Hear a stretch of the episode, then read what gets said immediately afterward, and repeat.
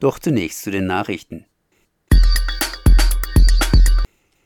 Nierenkranke Forellen im Schwarzwald. Klimawandel und abnehmende Wasserstände führen im Schwarzwald zu Nierenschäden bei Fischen.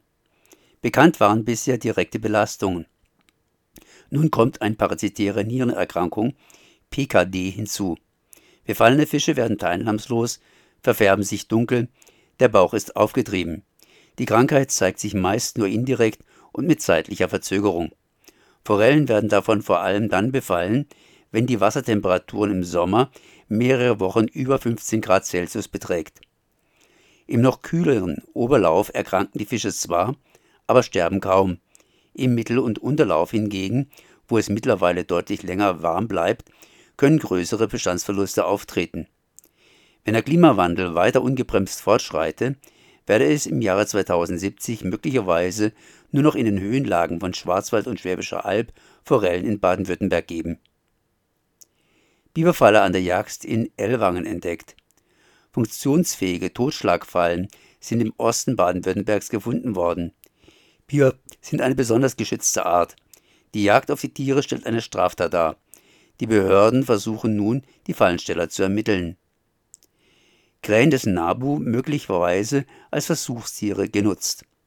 Vögel aus dem Vogelschutzzentrum des Naturschutzbundes NABU könnten für Tierversuche an der Uni Tübingen genutzt worden sein, bei denen Elektroden ins Gehirn operiert wurden. Von 2011 bis 2015 hatte das Vogelschutzzentrum acht tote und sieben lebende Rabenkrähen an Tierphysiologen abgegeben.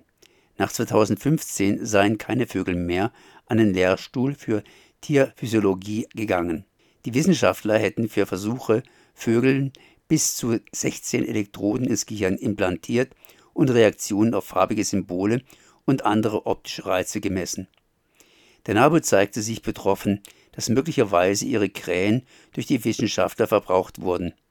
Die Uni Tübingen beantwortete kritische Nachfragen des NABUs bisher nicht. Vier tote Schafe, Wolfsverdacht. Am Freitag wurden im Ordenaukreis vier Schafe gerissen. Sofort fiel der Verdacht auf den Wolf.